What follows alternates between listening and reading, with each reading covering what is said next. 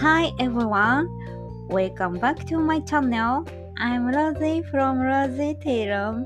はい、というわけでご無沙汰してます。ロゼテイルムのロゼです。えー、っとね、間空いてしまいましたが、そんなこともないのか、7月は結構頑張ってないな。っていうわけで、いつものコーナー、早速行きたいと思います。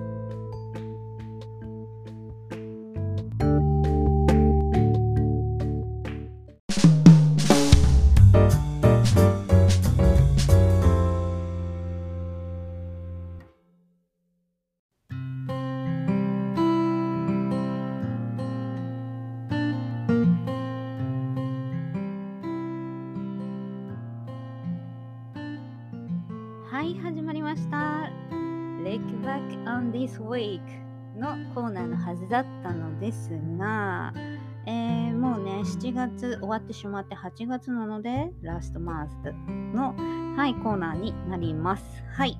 えー、言わなくてもわかるよって 言われちゃうよね。はい。っていうわけで、うんとね、まあ、さささささってどんなね、どんなっていうか、映画のタイトルだけ、はい、紹介していきたいと思います。まずは7月2日、エピソード63ですね。フリーウィリー、ビッグウェンズデイ、ハートブルー、この3作品です。はい、そして7月9日、エピソード64。この時は恋愛編かな ?50 回目のファーストキス。バッファロー66ロミオとジュリエット。この3作品です。そして7月20日エピソード65この時は日本の映画とアニメーションですね。波の数だけ抱きしめて打ち上げ花火下から見るか横から見るか。でサマーウォーズ。この3作品です。はい。そして7月26日、えーグランブルー、グレートブルーのパーフェクトバージョン。はい、こんな感じになっています。外ではセミがものすごい勢いで鳴いています。はい。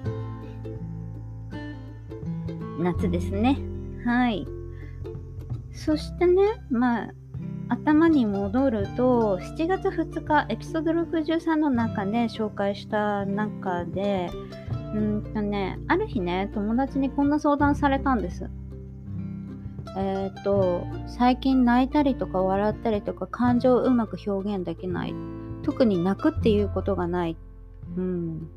まあ感動して泣くとか多分そういうことの意味だと思うんですけれども、まあそういう方に、まあしょうがない。うん、だって友達になかなか会えなかったりとか、あと何？ね、気軽に飲みに行こうとか、カフェに行こうとか、そういうのできないから、うん、ちょっとした愚痴も言えなかったりとかすると、まあね、うん、うまく感情がこう、整わないのはわかるので、まあ自然と涙が出る映画って言ったら、えー7月2日エピソード63で紹介したフリーウィリーうん、これは多分、泣けるんじゃないかなって思います。はい。聞いてくれてるかな？えーこれね、本当に、なんていうかね、うーん、まあ、あらすじとしては、こう、母親から無理やり引き離されたシャチェと母親に捨てられてしまった少年。うん。っていうのが、まあ、お互い孤独な境遇の者同士、友情を深めながら成長していくっていう姿を自然描写の中に描いているっていう作品になるんですね。で、まあ、なんていうのかな。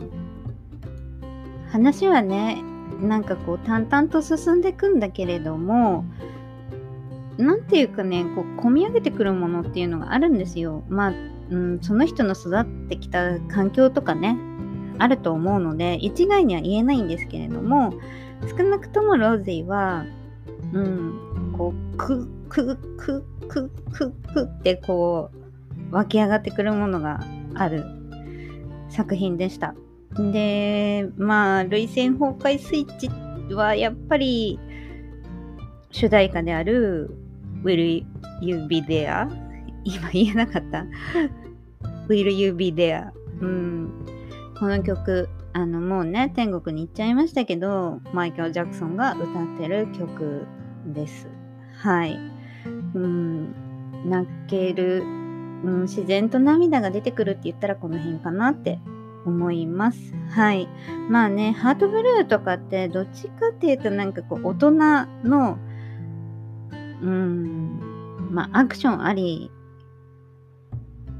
なんだろう、ラブロマンスありみたいな感じなので、うん、まあビッグウェズデイとかもそうかな。うん、なんていうかもう、わーって泣きたいなっていう時は、なんかこう、フリーウェリーみたいなね、こう、作品をご覧になるのはいかがでしょうか。はい。そして、恋愛編。はい。これはね、あのー、どういう心境なのかにもよると思うんですけれども、えー、そうね。まあまあ、50回目のファーストキスは、今恋愛してる人、これから恋をしたいと思ってる人、今は別に恋をしたいと思ってないけど、うーんと、いつか誰かと出会うかもしれない人、うん、とかに、まあ、全ての人におすすめっていう映画です。それはなぜかっていうと恋愛だけではなくて考え方をあの見直すっていうのかな言葉が合ってるかどうかはちょっと自信がないんだけれども、うん、目の前に困難がこう立ちはだかった時にそれをネガティブと捉えるかいかにもうほんのちょっと片足分だけでもポジティブな方向に向けていこうって思うのかそれによってあのー、未来って変わってくると思うんですね。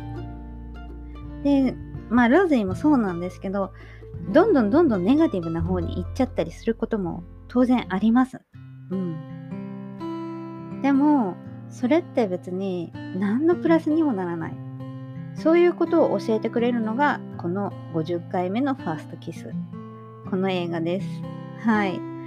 あの、決してポジティブに毎日を過ごすことが素晴らしいことだっとはロゼは思ってません。ネガティブがあるからこそポジティブとのバランスの取り方っていうのがあるんじゃないかなっていう考え方の人なので、ただ、そのバランスをとっている中でもこれはもうどうしたらいいんだろうっていう困難が目の前に現れた時にあなたはどうしますかっていうね問いをしてくれる映画なので、うん、まあ恋愛編で紹介しましたけど本当にまあ何て言うのかな自分の考え方生き方価値観みたいなのを改めて考えさせられる映画なんじゃないかなって思ってこの作品をピックアップしました。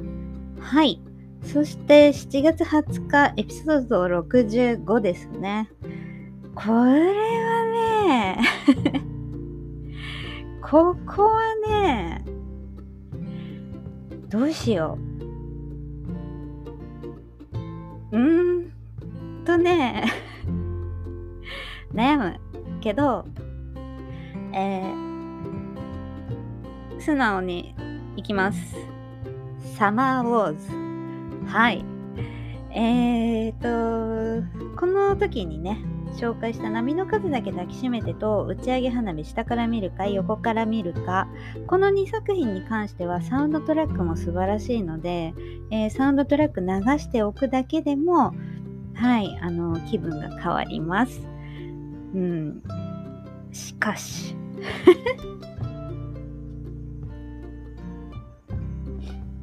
このサマーウォーズ。もうね、この世界観ほんと大好き。うん。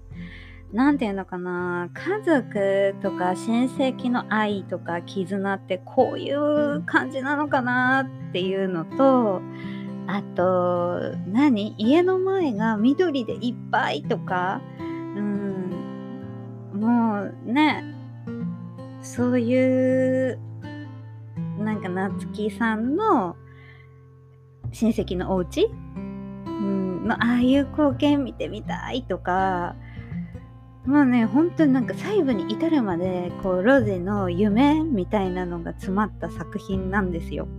うん。で、この仮想空間のオズっていうのも、本当に大好きで、うん、なんていうか、な、この映画の中では、えー、ね、現実世界をこう快適に過ごすためにはこうオズはなくてはならない存在だみたいな位置づけなんですけれどもよくよく考えてみてください。もうこれってアマゾンとか楽天市場とか、うん、あと宮殿とかたくさんのそういうなんていうかまあウーバーイーツとかもそうですよね。スマートフォンの中で全て完結されてしまうような世界観うん、と何て言うか近いなっていうのがすごくすごくとてもとても思うんです。はい。うん。で、なんていうか、まあね、そこをこう、脅かす存在っていうのが、まあ言うてしまえば、なんだろう、こう、現代でいうウイルスみたいなね、うん、感じなのかなって。またハッカーとかね。うん。まあだから、人が作り出したウイルス、ハッカーが作り出したウイルスっていうのかな。うん、まあハッキング、うん、なんとも言えない。うん。まあでもどっちとも取れるかなって。うん。いつもなんかそこで悩むんだけどね。うん、でも本当なんかこう一難去ってまた一難なんですけどもうみんなでなんとかするんだっていうねあの感じうん味わってみたいなって思いますはい、えー、細田守監督の中でねえー、ローゼが一番好きな作品、サマーウォーズです。はい。もうね、これね、語ってたら止まんないから、うん、ちなみに、この主人公の小磯健二君っていうね、一晩で暗号を解いちゃう、とっても頭のいい彼。ね、この時の携帯電話はガラケーだったかな？うん。でも、すごい頭のいいね。頭の切れる。うん。でもちょっとなんかこう、なんていうのかな？うん、ちょっと奥手っていうの？うん、引っ込めじゃんうん、難しい。こういう時にね、言葉が出てこないね。うん、でも、うん、こういう男子は好きですね。うん。なんかこう、もっと、うん、なんだろう。学生時代に恋とかね、ちゃんとしとけばよかったなって。まあ、違った意味でも、うん。このサマーウォーズは、これもでもだから結構いろんなことをね、こう振り返った時に、わーって涙出てくるかもしれないね。うん。だって、ロジーとかは、なつきちゃんみたいな女の子にめちゃくちゃ憧れますもん。ああいうはっきりものが言える。うん。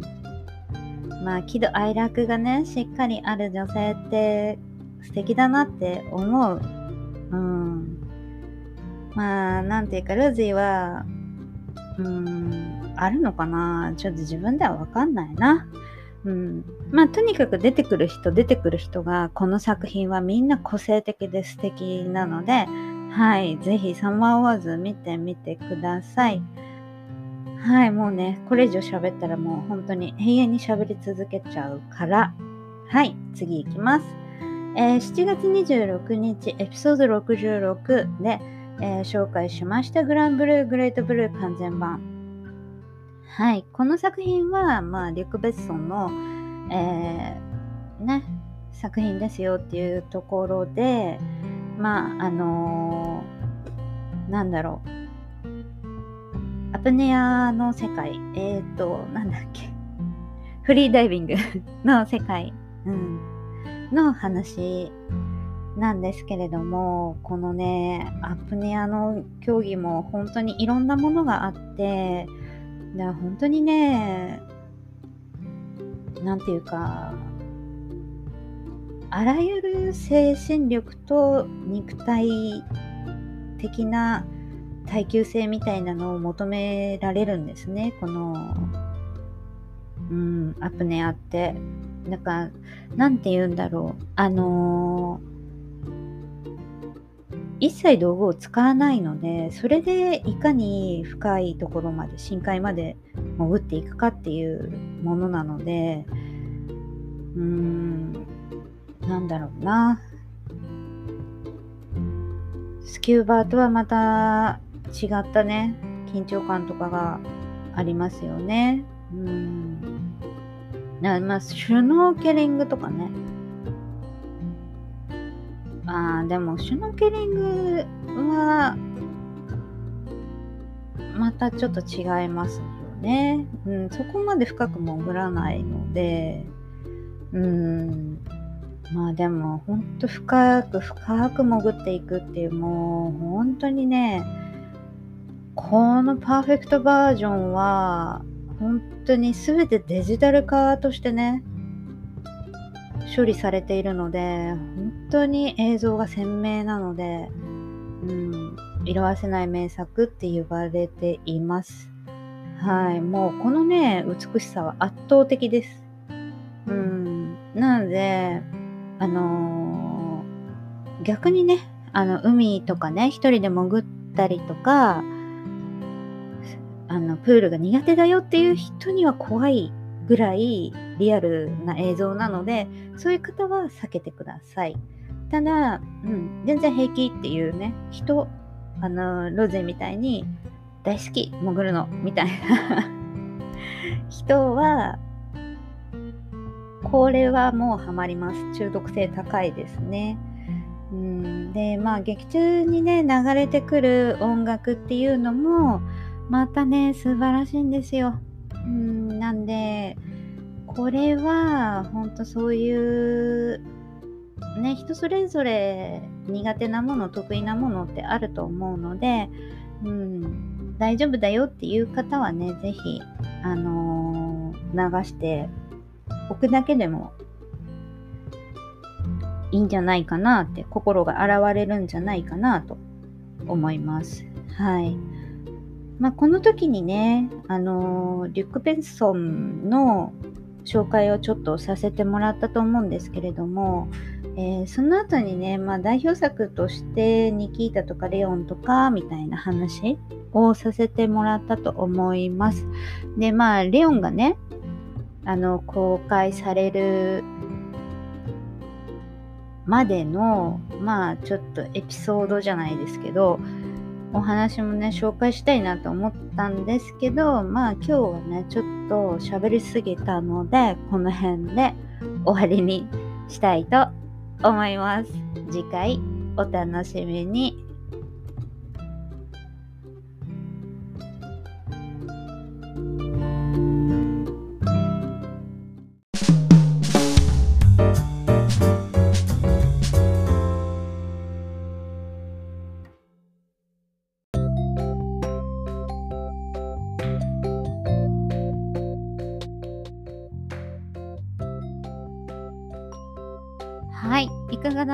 でしょうか？はい、もうね、お話ししていて頭の中真っ白で、えー自分がね、今日何を喋ったかとか、あまり覚えてない今になります。はい。えーっと、今後なんですけれども、えーっと、編集の仕方を少し変えたりとか、あと、うんと、別のね方ゲストの方と,、えーと、コラボをしたりとかね。あのそういった内容もアップしていく予定ですのでしばらくねあの不定期配信になります。あのどれぐらいのペースで自分がどこまでできるのかっていうのがまだわからないのではい。なので、えー、今日アップするよとかっていうね告知は Twitter でさせてもらっています。で、まあ、公開されたら Instagram のストーリーズとか、まあ、あとポストで紹介させてもらってるのですが、まあ、一番ねあの早く情報をキャッチできるのは Twitter かなって思っているのでもし Twitter のフォローされてない方はよろしければフォローお願いします。はいそんな感じでいや 本当にねあの長く話すの本当難しい。うん。あとあの言葉のチョイスね。うん。一人で長い時間こういろんな作品のことを話すって本当難しいね、うん、これができる人は素晴らしいと思います。はい、えー、前もねお話ししたかもしれませんが、えー、ロゼがねこういう音声配信始めようとかこう誰かに何かを届けようって思ったきっかけとなった方アーティストさんがいらっしゃるんです。その方のね番組は本当に楽しいんです。本当に来たお便りだけを頼りに何て言うかその方がこう MC を務めてるんですけども本当に楽しくて。うん。